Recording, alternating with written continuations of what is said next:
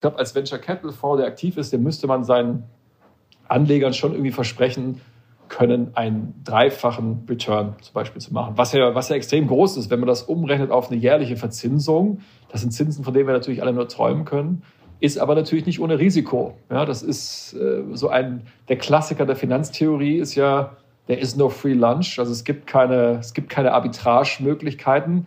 Wo hohe Rendite ist, muss irgendwie auch immer hohes Risiko sein.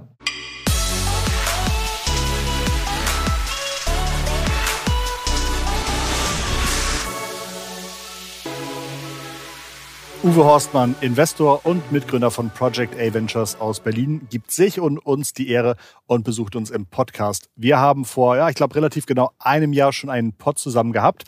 Den Link zur ersten Folge findest du in den Show Notes.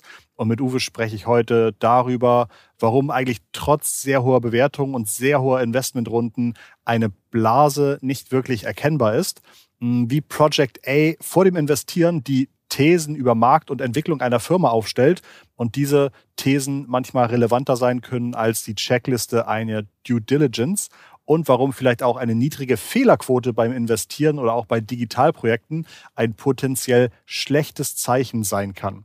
Ich bin Christoph Bosek und begrüße dich herzlich bei Digitale Vorreiter, dein Podcast zur Digitalisierung von Vodafone.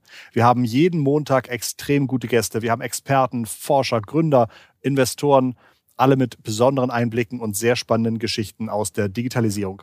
Ich freue mich, falls du uns regelmäßig einschaltest und uns dafür jetzt auch ein Podcast-Abo dalässt und am besten diese Folge auf LinkedIn oder Facebook teilst. Das würde mich wirklich sehr, sehr freuen.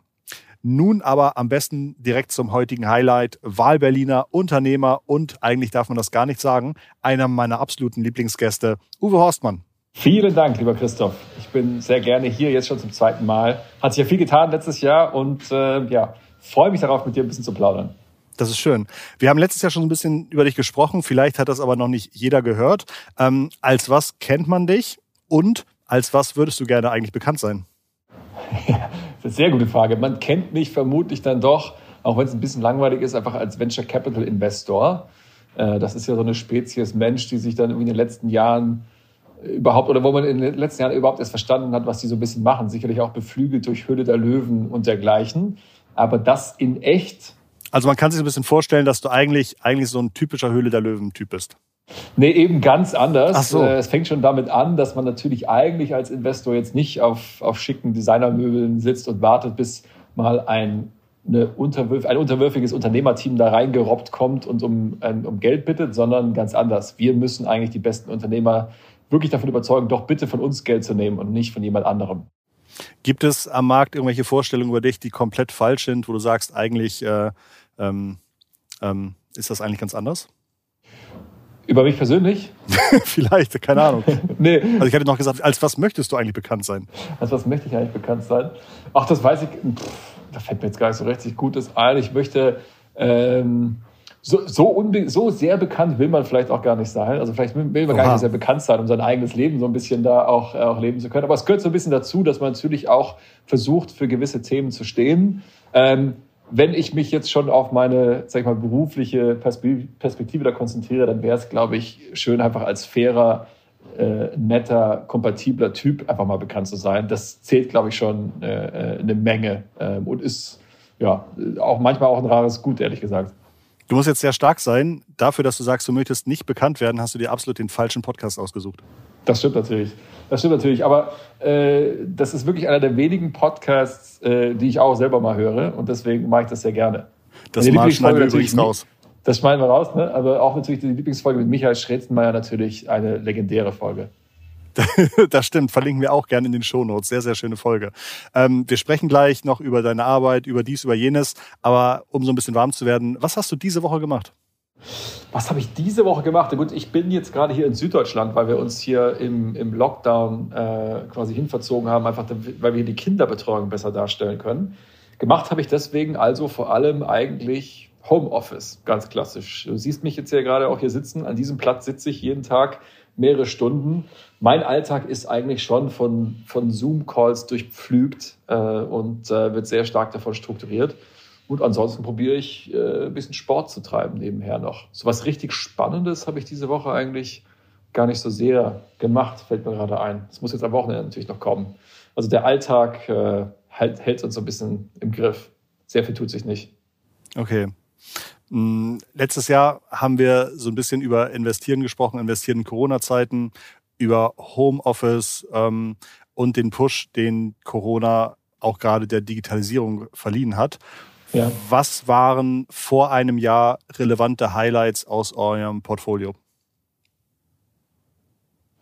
Was waren vor? Äh ja, also ich glaube, damals haben wir, glaube ich, über, über Krü gesprochen, die ja. äh, Gesundheits-App, die hatten auch einen Podcast mit Krü gemacht. Ähm, und gerade natürlich das Gesundheitsthema ist mega abgegangen. Ja. Ähm, hat sich seit dem letzten Jahr in eurem Portfolio viel bewegt? Es, also es bewegt sich allgemein extrem viel in dieser, in dieser ganzen Welt. Wir hatten es ja letztes Jahr schon so ein bisschen angedeutet. Vielleicht ist diese ganze Corona-Geschichte mit mehr, mehr Homeoffice, mehr Remote, mehr digital allgemeine Beschleuniger für diese ganze Startup-Welt. Das hat sich, glaube ich, schon so durchgezogen.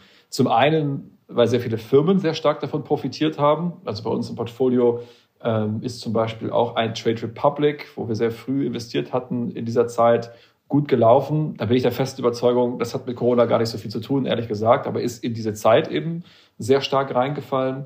Gibt aber auch andere Firmen wie ein Sender oder ein Spriker, die diese Zeit echt gut mitgenommen haben ähm, und trotz wegen oder auch ohne Corona-Einfluss da sehr stark gewachsen sind. Für uns hat sich aber vor allem so ein bisschen von der Zusammenarbeit äh, oder von unserem Arbeitsablauf was geändert. Also früher konnte man sich das so vorstellen, haben Startups sind dann irgendwann rausgegangen und haben gesagt, so, jetzt wollen wir eine Venture Capital Finanzierungsrunde auf die Beine stellen. Hier ist ja. unser PowerPoint-Deck, was wir zusammengestellt haben. Jetzt führen wir die Gespräche. So ist unser Zeitplan. Und dadurch, dass der logistische Aufwand so runtergegangen ist, weil natürlich keiner mehr reisen muss, weil man auch mal über die ganze Welt einen 30 Minuten Zoom-Call machen kann und äh, sich darüber ein bisschen austauschen kann, ist das alles sehr viel weicher im Übergang geworden. Ja, es gibt nicht mehr diesen, jetzt wird Fundraising gemacht, jetzt wird eine Finanzierungsrunde auf die Beine gestellt, sondern ganz oft ist es so, alle Investoren schwirren irgendwie so um alle Startups rum und überlegen sich, wann möchte ich eigentlich scharf schalten, wann wäre ich so weit und sage, ja, diese Firma ist jetzt reif für ein Investment. Und wir nennen das Preemption, also so ein bisschen so ein Vorwegnehmen der Finanzierung. Und das passiert sehr stark. Das bedeutet quasi, dass wir unser Job irgendwie auch anstrengender geworden ist, ja, weil es ist viel weniger so, ich warte ab, bis diese Firma jetzt dann wirklich mal sagt, wir wären jetzt soweit, sondern ich muss viel proaktiver werden. Ihr guckt das euch normalerweise über 10.000 Unternehmen im Jahr an, oder? 10.000 ungefähr, die wir zumindest mal so durch das System durchschleusen mhm. ähm, und so richtig, richtig engagieren oder richtig dann ins Gespräch kommen, sind immer noch einige tausend, ja. Okay. Okay, das heißt, euer Job ist härter geworden. Ihr müsst, ähm, ihr müsst mehr den Leuten das Gefühl vermitteln, dass ihr coole Leute seid, um darüber zu sprechen? Also ich will jetzt auch nicht rummemmen und sagen, wir haben es jetzt so mhm. furchtbar hart. Ja, wir sind ja immer noch im Vergleich zu echt vielen anderen äh, echt angenehm durch die Krise gekommen. Ja, wir haben das Glück, in einem Umfeld zu arbeiten, wo wir uns echt keine existenziellen Sorgen machen müssen. Ja, das vergisst man ja immer schnell in dieser äh, in dieser ganzen Welt. Insofern, ich will mich da gar nicht groß beschweren. Das Anforderungsprofil an uns ist schon, glaube ich, intensiver geworden. Äh, die Arbeit ist auf jeden Fall anders geworden und ich glaube eben auch intensiver. Aber so ist das eben nun mal. Ähm, Wäre jetzt ja auch irgendwie ein bisschen absurd, wenn sich Venture Capital als Branche nicht innovativ zeigen müsste, nicht an den Markt anpassen müsste. Dann würde ja auch was schieflaufen. Und ich glaube, im letzten Jahr haben wir eine ziemliche Anpassung an den Markt gesehen. Der Markt ist allgemein extrem gut gelaufen. So viel Geld wie noch nie, so viel Startups wie noch die. Alle haben natürlich Angst vor der großen Blase. Ich bin also, also Blase würde vor allem bedeuten, dass eigentlich alles viel zu teuer ist, alles überbewertet ist und manche Zahlen, die in irgendwelchen äh, Bekanntgaben von Finanzierungsrunden so rumfliegen, die lesen sich natürlich auch irgendwie wahlweise beängstigend, beeindruckend, je nachdem, wo man da so ähm, sein eigenes Komfortlevel findet. Ich glaube aber eigentlich ist das europäische Startup-Ökosystem auf echt einem äh, sehr, sehr guten Weg. Und äh, was wir sehen, ist eigentlich so ein positiver, sich selbst verstärkender Kreislauf. Es gibt mehr Firmen, es gibt mehr Investoren, es gibt vor allem mehr Talent, was es in diese Startup-Welt zieht. Die gründen neue Firmen, verkaufen, vielleicht gehen auch Firmen pleite, aber irgendwie entsteht dadurch immer mehr, immer spannendere Sachen. Und die Unternehmerinnen und Unternehmer greifen sich auch immer spannendere Themen oder anspruchsvollere Themen, nicht so offensichtliche Themen äh, äh, raus. Ja, digitale Gesundheit haben wir letztes Mal mhm. zu besprochen. Wir machen mittlerweile auch viel, was so wirklich im Kern von Technologie irgendwo drin steckt. Ja, also Tools für andere Entwickler oder irgendwelche Frameworks, mit denen man Dateninfrastrukturen aufbauen kann und solche Sachen. Ja, das werden an, sag ich mal, herausfordernden Themen wird auch gearbeitet. Immer mehr, immer breiter aufgefächert. Deswegen ähm, entwickelt sich das Ökosystem auch so gut. Und eine Frage, die du, glaube ich, stellen wolltest, ist, was ist denn eigentlich jetzt gerade das heiße angesagte Thema? Und meine Antwort darauf ist, glücklicherweise muss ich diese Frage gar nicht mehr so beantworten, weil in fast allen Feldern ist es mittlerweile so, dass wir eigentlich äh, starkes Wachstum sehen. Ja, also es gibt natürlich noch das eine Feld, wo vielleicht noch ein bisschen mehr unterwegs ist, aber ich kann, man kann, dass, dass die Szene ist so groß geworden, das Ökosystem ist so groß geworden, dass es gar nicht mehr, mehr so einen Schwerpunkt gibt, sondern es ist wirklich in der Breite auch gewachsen. Und das macht es für uns natürlich spannend, weil vor zehn Jahren oder so war Venture Capital in Europa noch so oder in Deutschland noch so. Es gibt irgendwie drei bis vier Unicorns im Jahr und bei denen musst du irgendwie dabei sein. Sonst funktioniert das irgendwie, das ganze Modell nicht. Jetzt ist das so, es gibt auf jeden Fall ausreichend viele gute Startups und du musst dir eigentlich überlegen, wie soll dein Portfolio auslegen, aussehen. Das ist ein Unterschied. Ne? Also du kannst dir quasi, du kannst auch entspannt mal richtig gute Chancen an dir vorbeischwimmen lassen. Du musst nur eben deine richtigen finden. Das war früher nicht so, weil es gab so wenige. Wenn was Gutes gab, dann musst du das machen. Auf Teufel komm raus. Jetzt ist es so, du kannst dir eben sehr stark deine eigene Hypothese überlegen, deine eigene, wir sagen Investment-Hypothese, also deine eigene, Überzeugung, worein möchte ich investieren, wo möchte ich meine Chips platzieren und dir dann diese Startups und diese Firmen suchen. Und wenn du das geschickt anstellst, dann wird das ein Portfolio ergeben, was auch extrem erfolgreich ist. Und kannst dich so ein bisschen ja, mal in Bezug auf deine Strategie, auf dich selber konzentrieren. Du musst nicht immer jedem Trend hinterherlaufen, nur aus Angst, was zu verpassen. Die berühmte FOMO, Fear of Missing Out, ist ja so ein ganz wichtiges Element. Die gibt es immer noch, aber die ist jetzt stärker darauf konzentriert, was, worauf willst du investieren und nicht darauf, was gibt mir der Markt irgendwie und ich muss in alles probieren ranzukommen. Jetzt hast du so viel spannende Sachen erzählt. Ich habe mir drei Fragen gemerkt, während du gerade erzählt hast. Das erste war, es ist so viel Geld im Umlauf. Ich glaube, ich habe gelesen, in den letzten zwölf Monaten wurde irgendwie mehr investiert als in den letzten zwölf Jahren oder sowas. Ähm, Ob es jetzt so stimmt, aber so. Im ersten Quartal 2021 hatten wir mehr Decacorns als Unicorns in 2013. Ja, also da kann man, da kann man mal so ein bisschen illustrieren. Ähm, die Zahl könnt ihr dann ja nochmal nachschauen. Vielleicht stimmt die nicht ganz genau, aber so größtenteils ist die richtig. Könnt ihr in den Show Notes dann ja sicherlich. Ich glaube, die Zahl stimmt. Ich habe es in so einem Podcast gehört. Ja, ist klar, genau, ja. ähm, und ähm, daran sieht man natürlich, jetzt kann man sagen, oh, Bewertungen und so, das ist natürlich auch irgendwie Anzeichen einer Blase. Ist das überhaupt gut? Ja, das stimmt. Das ja. muss man mit Vorsicht genießen, aber der Trend ist schon richtig. Und was ich besonders spannend finde, ist, das Geld, was jetzt gerade investiert wird, ist, das wächst auf jeden Fall von Jahr zu Jahr, ist auch im Covid-Jahr stark gewachsen und ist auch in 2021 im Anfang des Jahres schon gewachsen. Und zwar nicht nur getrieben durch die großen Megarunden. Nicht ja. nur darum, dass jetzt irgendwie ein Gorillas eine Riesenrunde einsammelt, sondern auch äh, davon, dass es sehr viele kleine Investments gibt. Und das ist natürlich wichtig, dass wir sehen, im Ökosystem wächst auch was nach. Ja, es gibt wirklich eine breite unternehmerische Aktivität. Das ist natürlich wichtig. Die zweite Frage, die ich mir gemerkt hatte, war, du sagtest, so eine richtige Blase kannst du so nicht, also findest du, findest du nicht sehr naheliegend. Jetzt natürlich meine Frage, hattest du in der Vergangenheit regelmäßig vor Blasen da einen anderen Riecher? Also hast du damals gesagt, fab.com, mega Company und warst überrascht oder ähm, wie hat sich das in der Vergangenheit bei dir bewährt? Ähm, nee, also kann ich jetzt nicht sagen, dass ich ein besonders guter äh, ähm, äh, Blasen, einen guten Blasenriecher hätte. ähm, äh, in keinerlei Hinsicht. Ähm, das, das, das würde ich mir jetzt nicht zutrauen, aber ich und auf die, also ich würde jetzt nicht sagen, ich bin irgendwie so ein, ein, ein, äh, ein Instagram, Twitter Vorhersage, der sagt, der große Crash ja. kommt oder der große Crash kommt auf keinen Fall. So, ne? Damit, damit habe ich jetzt nichts am Hut.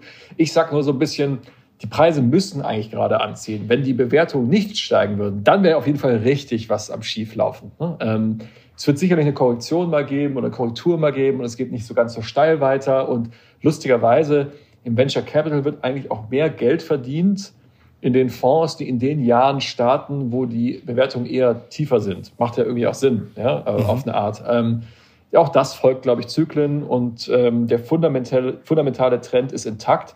Wir, uns wird ja aber als Industrie so vorgewerfen, ihr seid so kurzfristig orientiert und wollt hier nur die schnelle Mark machen und so weiter.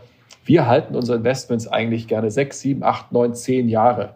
Das heißt, für mich ist eigentlich entscheidend, glaube ich, dass die Welt äh, in, äh, digitaler ist in zehn Jahren, als sie heute ist. Glaube ich, dass diese, auch die spezifischen Märkte, ob jetzt diese B2B-Software-Produkte oder digitale Gesundheit oder digitale Mobilität oder Real Estate oder was auch immer, glaube ich, dass das in fünf bis zehn Jahren eigentlich digitaler ist. Und da glaube ich schon dran. Ja, auch wenn es dazwischen nochmal ruckelt und wenn wir dazu festgestellt haben, oh, es war jetzt alles ein bisschen teuer.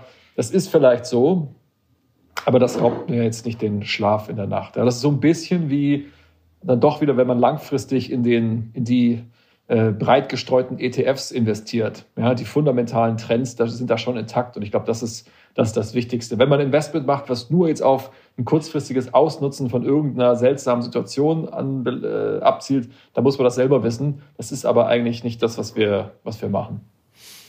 Vorher kommt das ganze Geld und du sagtest, inzwischen gibt es viele tolle Startups, ähm, sodass man auch eine viel breitere Möglichkeit hat, zu gucken, dass seine eigene Portfolio-Hypothese stimmt. Also woher kommt das Geld und woher kommen auf einmal die ganzen Startups?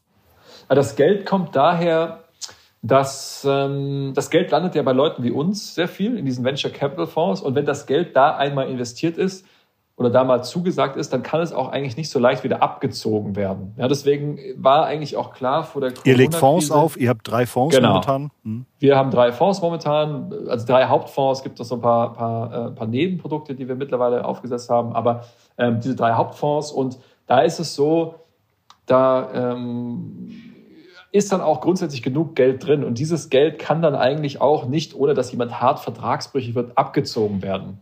Ja, das bedeutet, dass quasi sag ich mal, diesen Dry Powder, wie man ihn nennt, also ein bisschen martialisch, das trockene Schießpulver, was man da eben haben möchte, um dann in Startups zu investieren, das ist auch erstmal gesichert. Ja, also ein Venture Capital Fonds, der gerade losgelegt hat, der hat dieses Geld auch erstmal, unabhängig davon, wie sich jetzt die Wirtschaft entwickelt, grundsätzlich.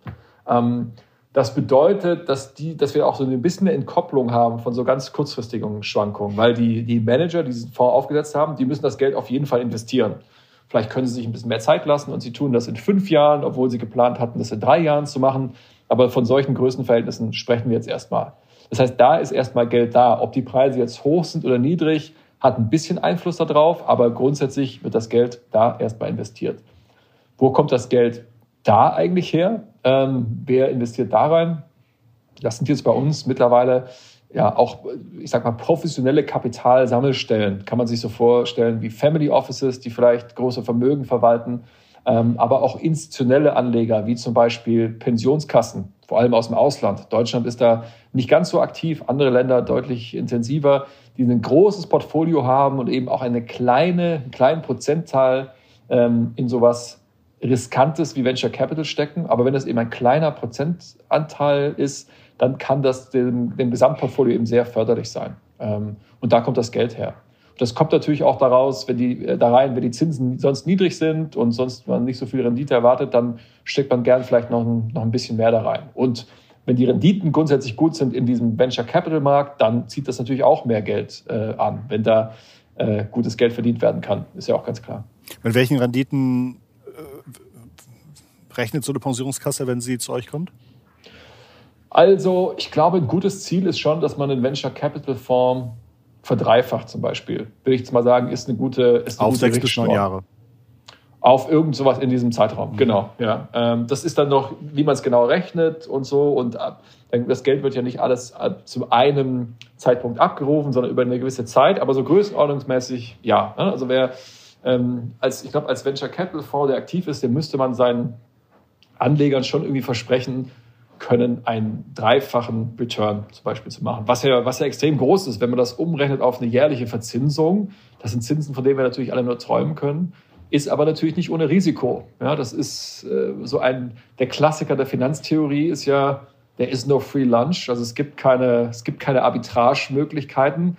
Wo hohe Rendite ist, muss irgendwie auch immer hohes Risiko sein. Und ähm, da ist, macht natürlich Venture Capital grundsätzlich kein, keine Aussage. Deswegen sind auch Investoren glaube ich zumindest, eher daran interessiert, auch zu verstehen, wie kommt da eine Regelmäßigkeit rein? Also wie kann man vielleicht den zweiten, dritten, vierten, fünften Fonds auch erfolgreich machen? Wie kann man auch einen Fonds unabhängig davon machen, wer jetzt eigentlich genau die einzelne Person ist, die da sitzt? Also wie kann man das größer machen sozusagen als bei den ursprünglich handelnden Personen? Größer vor allem so im Sinne von personenunabhängig, gar nicht jetzt unbedingt, es muss auf Teufel komm raus wachsen.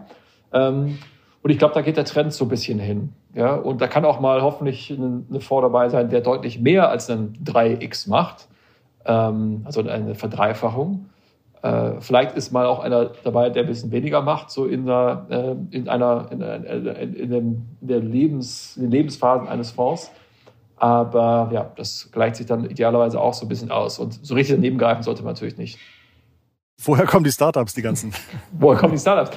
Die Startups kommen ähm, aus ganz verschiedenen Gründen. Also erstmal, weil sich einfach mehr Menschen mit dem Thema Unternehmertum beschäftigen, was ja schon mal positiv ist ich bin jetzt kein Fan davon, jedem irgendwie das Thema Startup aufzudrängen. Du musst Gründer werden. Es ist jetzt auch wirklich, der Gründerjob ist nicht was für jeden, muss man auch mal ganz klar sagen. In diesem ganzen Startup-Hype ist wirklich nicht äh, für alle ähm, das ultimative Ziel und damit werden sie glücklich. Es kann auch ziemlich hart sein und die Erfolgswahrscheinlichkeiten des einzelnen Startups sind ja auch meistens gar nicht so groß. Das darf man, das darf man nicht vergessen. Aber trotzdem positiv, dass sich immer mehr Leute damit beschäftigen auch positiv, dass wir viele große Tech-Firmen mittlerweile haben, die man nicht mehr als Startup bezeichnet. Beispiel vielleicht mal Zalando, also was mittlerweile ja fast eher ein ganzes Ökosystem ist und eben auch ein super Ökosystem von Gründern, die da mal in leitenden Positionen oder da vielleicht erst mit der ganzen Digitalwelt erst in Kontakt gekommen sind und irgendwann sich denken, naja, das kann ich eigentlich auch. Also jetzt vielleicht nicht in Zalando bauen, aber was ich draußen am Markt sehe, das kann ich auch. Und wir wissen auch so ein bisschen aus der Forschung, dieses, na gut, das kann ich auch, dieses Prinzip ist eigentlich der große Auslöser dafür, dass Leute unternehmerisch aktiv werden. Es ist gar nicht so sehr, oh, Steve Jobs, was ein Genie, so möchte ich auch sein, sondern es ist, na gut, wenn die Person das kann, das will ich auch noch hinbekommen. Das ist eigentlich der Haupttrigger. Und das sehen wir natürlich, dass das, dass das viel passiert. Wenn ich in meinem Bekannten- und Freundeskreis viele Unternehmerinnen und Unternehmer habe, dann sage ich mir auch irgendwann, ja gut, jetzt probiere ich es eben auch mal. Und das sehen wir, dass es passiert. Und noch dazu ergreift das eben mittlerweile Zirkel von, von Menschen, die wir vorher nicht hatten. Ob das jetzt zum Beispiel Leute sind, die aus dem Medizinbereich kommen, aus dem Energiebereich, aus dem Mobilitätsbereich ähm, oder die einfach sehr technisch tief in den Themen drin waren. Und früher dachte man so, oh ja, Gründen ist ja was für BWLer. Das ist es Gott sei Dank nicht mehr. Sondern für uns ganz wichtig, dass da auch wirkliche tiefe Fachkompetenz auch in den Gründungsteams mit dabei ist. Und das führt dazu, dass wir jetzt eben auch viele Teams sehen, die vielleicht einen technischeren, wissenschaftlichen Hintergrund oder was auch immer haben, was natürlich für uns super ist. Ihr habt so viele Unternehmen angeguckt, ihr habt so viele Unternehmen von innen gesehen, ihr arbeitet mit so vielen Unternehmen zusammen. Gibt es so ein halbgeheimes Cheat Sheet, welches du verwendest, um früh zu erkennen, das ist auf dem richtigen Weg oder auch um früh in einer Pitchpräse zu erkennen, ähm, da sind genau die Themen angesprochen, die ich auch wirklich für relevant halte? Ja, das ist eine sehr interessante Frage, weil wir, wir gucken da eigentlich auf jedes Startup immer mit zwei Blicken drauf. Und das eine ist so eine Cheatlist, eine Cheat Sheet Checkliste. Ja, einfach Sachen, die man so abhaken kann. Da suchen wir aber eigentlich eher daraus, da, da muss man eigentlich überall fünf von fünf Punkten erreichen. So mehr oder weniger. Ne? Da ist was dabei. Ist der Markt groß genug? Ist das Produkt toll? Was ist, ist für euch groß toll? genug? Groß genug ist auf jeden Fall mal, es müssen mehrere Milliarden sein im Markt. Ja, sonst ist es auf jeden Fall zu klein. Ähm, aber das ist wenig überraschend. Ja, da können wir gerne mal irgendwie gucken, ob wir das äh, mal irgendwo verlinken. Haben wir sicherlich mal irgendwo publiziert. Da ist aber nichts wirklich Überraschendes dabei. Interessanter finde ich dann eigentlich den zweiten Teil und das ist das, was wir die Investmenthypothese nennen.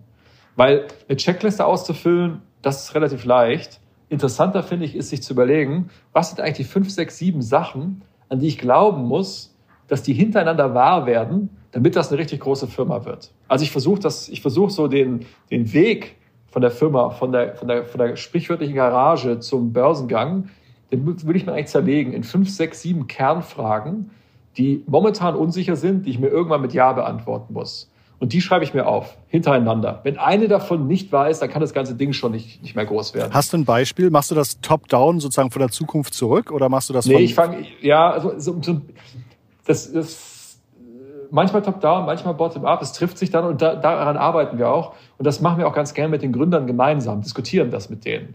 Das ist für die meistens die spannendere Diskussion als, ich soll hier herausfinden, ob euer Team gut ist. Wie gut ist euer Team? So, ja, das ist, das ist nicht so besonders interessant. Aber mit denen zu überlegen, sagt mir mal, an was muss ich glauben, damit eure Firma richtig groß wird? An was muss ich glauben? Ähm, weil wenn alles schon, wenn, wenn ich an gar nichts mehr glauben muss und alles schon bewiesen ist, dann stimmt irgendwas nicht. Ja? Also die gute Gründer können artikulieren, das sind die vier, fünf, sechs Hypothesen, die ich eigentlich probiere zu beweisen.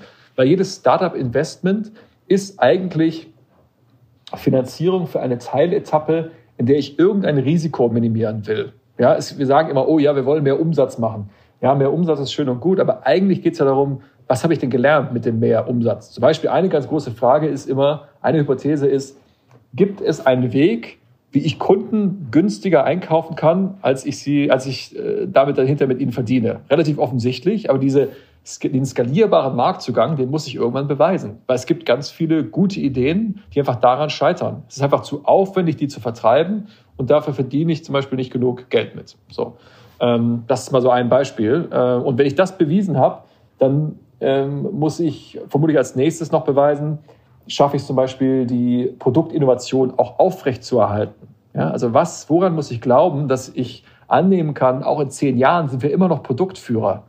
Ja, weil auch wenn wir jetzt gerade irgendwie das beste Produkt haben, wie stellen wir eigentlich sicher, dass das in sechs, sieben, acht Jahren auch noch der Fall ist? Könnte so eine Anschlusshypothese sein. Wenn das mit dem Marktzugang nicht funktioniert, brauche ich mich über den zweiten Punkt überhaupt nicht mehr, brauche ich mir den Kopf nicht zu zerbrechen.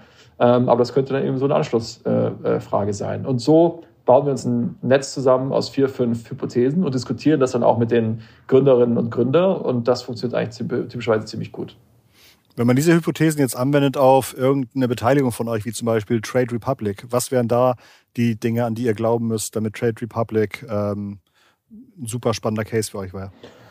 Also ich meine, bei Trade Republic könnte zum Beispiel so eine Einstiegsfrage gewesen sein. Gibt es bei, ja? bei Trade Republic äh, irgendwas, was du uns sagen darfst zum Thema Investmentgröße, Bewertung, Umsatz, Mitarbeiter? Ähm, also ich kann sagen, dass wir da sehr, das Glück hatten, sehr früh dabei gewesen zu sein. Und es gibt ja auch so eine oder andere Finanzierungsrunde, die bekannt gegeben worden ist. Ja, also ähm, da kann man, kann man auch mal nachschauen. Ähm, es gab dann da, nachdem wir eingestiegen sind, eine sehr große Finanzierungsrunde mit äh, Founders Fund und Excel Partners. Ähm, das ist bei, das ist ja da so ein bisschen äh, bekannt geworden. Das waren damals 67 Millionen Dollar, wenn ich mich richtig erinnere, vor ungefähr so einem Jahr, die da reingeflossen ist. Das war natürlich dann schon ähm, ziemlich groß für so, ein, für so ein junges Startup. Und da ist zum Beispiel eine der Ausgangsfragen vermutlich gewesen oder die wir uns gestellt hatten, macht das Sinn, so eine Mobile First Experience, gerade für vielleicht für unsere Generation äh, anzuwenden? Ne? Das könnte so eine Beispielfrage sein. Und dann eine Anschlussfrage vielleicht, und glauben wir, dass wenn das unsere Generation erfasst hat, glauben wir, dass man das ausweiten kann? Also kann dieser Mobile Convenience Approach, kriegt man den so weit gestrickt, dass das wirklich in, in den Massenmarkt reinkommt?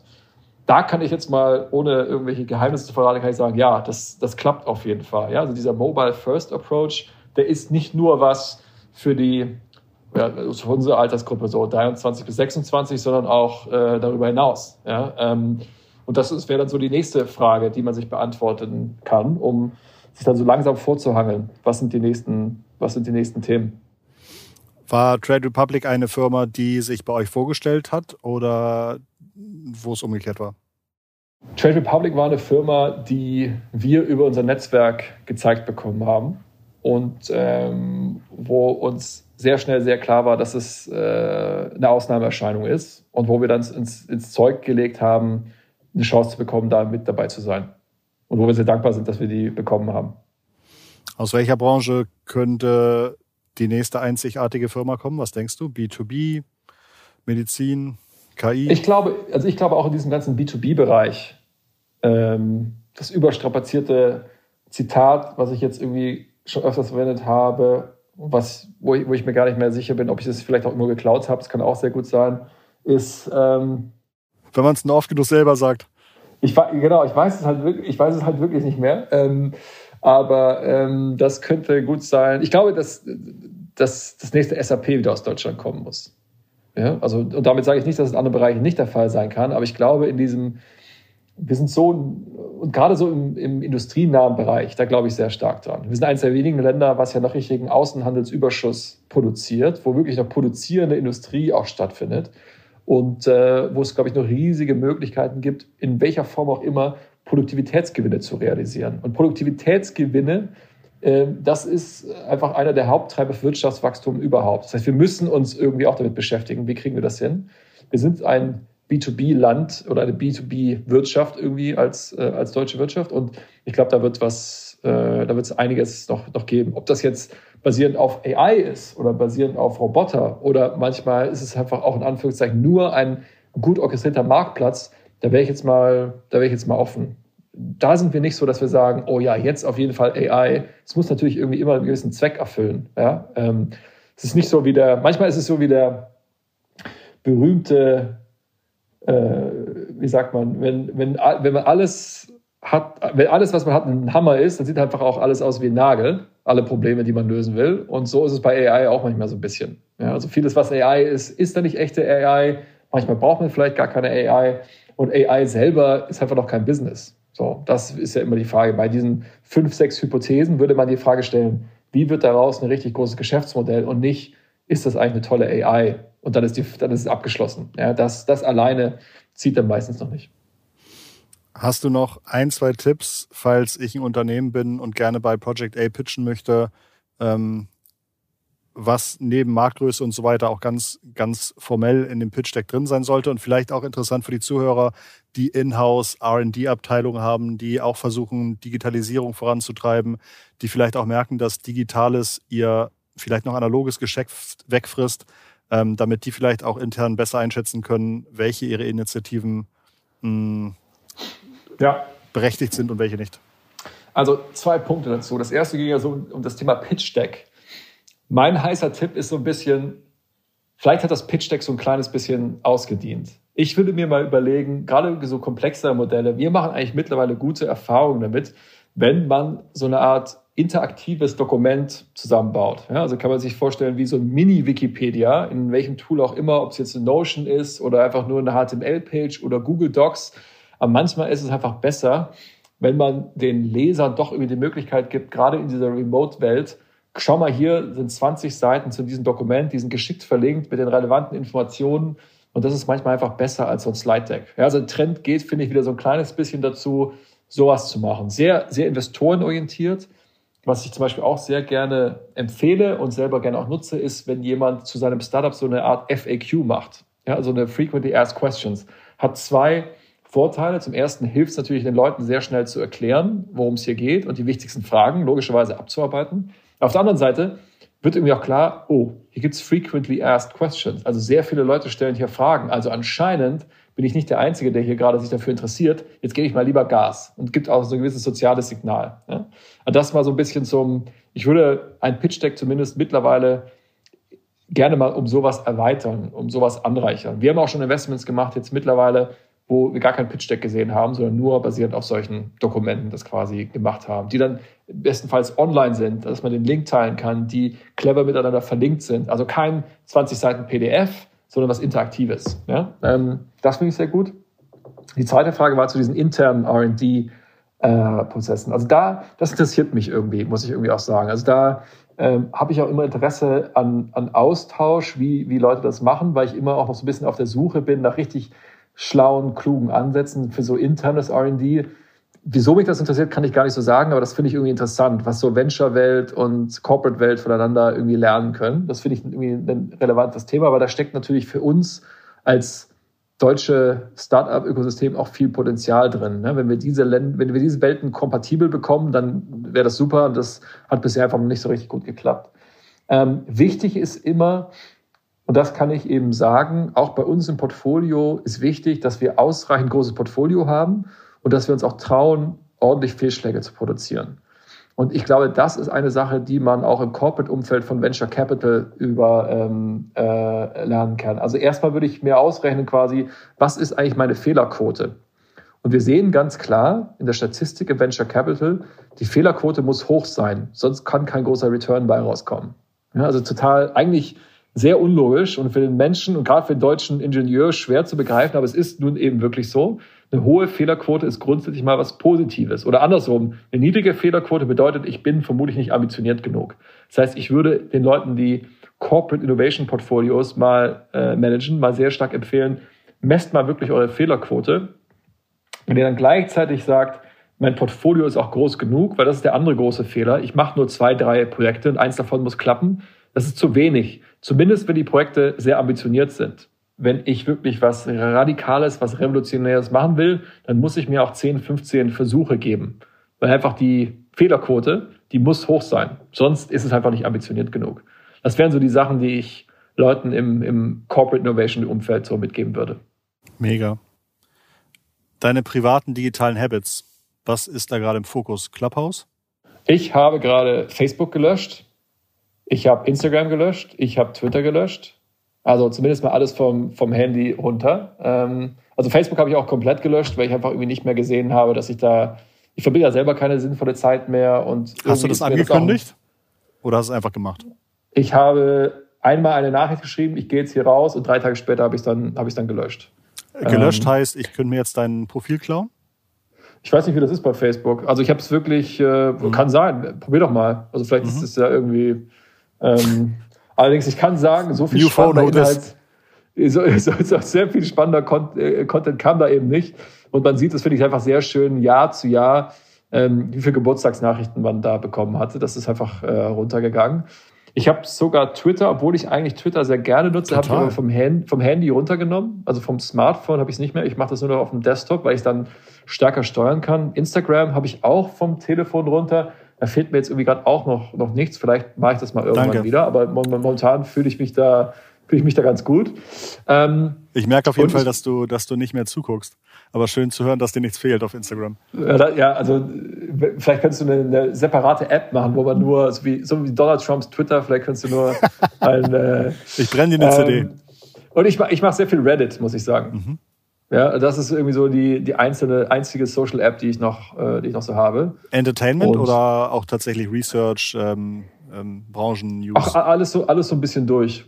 Ähm, aber ich, mein, mein Lieblings-Subreddit ist natürlich das, ähm, wo, also ich habe ein großes Interessenfeld, wo ich mich eben sehr stark, sehr stark austausche mit, äh, mit verschiedenen Leuten. Und da geht es um Powerwasher. Ich weiß nicht, ob dir das was sagt. Also so quasi Hochdruckreiniger. Ähm, ist das, also ist das ein Synonym für irgendwas oder? Nee, nee, nee, da geht es wirklich darum, wenn man, also ich schaue mir dann schon gerne mal so ein paar Videos an, wie Leute so völlig verdreckte Fliesen abstrahlen. Mhm. Und das ist einfach sehr befriedigend. Also zu sehen, wie sauer die dahinter sind, das kann man jetzt schwer erklären, aber verlinken wir vielleicht mal in den Show Notes. Kommt nicht auch ein großer deutscher Powerwasher-Hersteller aus deiner Geburtsstadt? Aus meiner Geburtsstadt nicht, aber aus meinem Geburtsbundesland, äh, glaube ich. Okay. Okay. Aus meinem Geburtsort kommt nur ein großer Zahnbohrerhersteller und das ist, glaube ich, jetzt nicht zu verwechseln. Witzig, bei Zahnbohrern wäre mir lieber ein kleiner Zahnbohrer, ehrlich gesagt. Ja, da, ja, ja da, das finde ich jetzt auch Da gibt es auch auf Reddit einiges an Inhalt von, von ja. so medizinischen Prozeduren, aber das ist nicht so meins. Also ich bin ja. dann schon eher bei den verdreckten Fliesen. Großartig. Das war jetzt quasi auch deine Antwort auf meine Frage nach deinen aktuellen digitalen VorreiterInnen. Also da wahrscheinlich dann irgendwie Reddit-Leute. Ähm, wahrscheinlich folgt man nicht einzelnen Accounts, sondern eher sogenannten Subreddits, einzelnen Foren. Genau, man folgt eigentlich gar nicht eigenen Accounts. Also die einzelne ja. Person geht da eigentlich ziemlich unter. Man, man ja. folgt so, man folgt so Subreddits. Ja, ich meine, Wall Street Bets war sicherlich ein interessanter Subreddit oder auf Deutsch heißt das Mauerstraßenwetten. Äh, also es gibt auch eine, deutsche mhm. Variante mhm. davon. Das ist, finde ich, schon sehr interessant, um einfach mal zu sehen, ähm, ja, wie, wie, wir haben ja alle darüber, lange darüber gesprochen, wie die das äh, Finanzsystem ein bisschen auf den Kopf gestellt haben. Aber davon mal abstrahiert ist natürlich sehr interessant, was sich da einfach tut, wie sich Leute da austauschen und wie mittlerweile so Meinungsbildung ähm, auch so im Finanzbereich funktioniert. Wie Leute sich zum Teil ja auch selber das quasi beibringen, das Handwerkszeug. Finde ich schon sehr interessant, da, da zuschauen zu dürfen. Und wie auch teilweise wirklich große Persönlichkeiten auf Reddit ihre Ask Me Anythings durchführen, äh, was, früher irgendwie, was früher irgendwie Pressekonferenzen gewesen wären und heute kann jeder fragen. Und wer am meisten Upvotes bekommt, der bekommt seine Frage beantwortet. Ne? Ja, genau, genau. Und das funktioniert auch echt ganz gut. Und es gibt, es gibt ja auch einige Celebrities, die ganz normal auf Reddit einfach mitmachen. Also Bill ja. Gates zum Beispiel macht ja immer bekanntermaßen bei so auch bei so Weihnachtsaktionen, bei so letztendlich so Wichtelaktionen auf Reddit, macht Bill Gates auch gerne einfach mal mit. Und irgendwelche Leute bekommen dann immer was von Bill Gates oder er schickt Leuten irgendwas. Also sehr nett. Uwe. Ja. Ganz, ganz herzlichen Dank. Es war mir wieder, wirklich wieder eine, eine sehr große Freude und ich sehr gerne. Ähm, hoffe, wir sehen uns, bevor wir das nächste Mal im Podcast aufeinandertreffen, vielleicht und sogar in Real Life. Ähm, das würde mich tatsächlich auch sehr, sehr freuen. Vielen, vielen Dank. Es ist nicht auszuschließen. Schön. Ja. Alles klar. An, an euch am Kopfhörer, bitte meine ernst gemeinte, ähm, meine, oder meine ernst gemeinte Bitte, zeigt Uwe, dass wir eine richtig tolle Podcast-Community sind und teilt diese Folge. Ich, muss, ich musste mich jedes Mal, wenn ich Uwe anfrage, beweisen, dass seine Zeit hier auch wirklich sinnvoll investiert ist. Und ich habe gesagt, dass äh, unsere HörerInnen den Podcast so stark teilen wie kein anderer B2B-Podcast worldwide. Also lasst mich bitte nicht hängen. Und nächste Woche, Montag, geht's weiter. Falls du bis dahin Langeweile hast, dann hör doch einfach eine unserer äh, anderen aktuellen Folgen aus dem Feed. Da sind wirklich sehr, sehr spannende Episoden dabei gewesen. Ich danke euch allen fürs Zuhören und ähm, ich schicke euch ganz liebe digitale Grüße von Uwe und Christoph. Bis bald. Mach's gut. Ciao. Tschüss.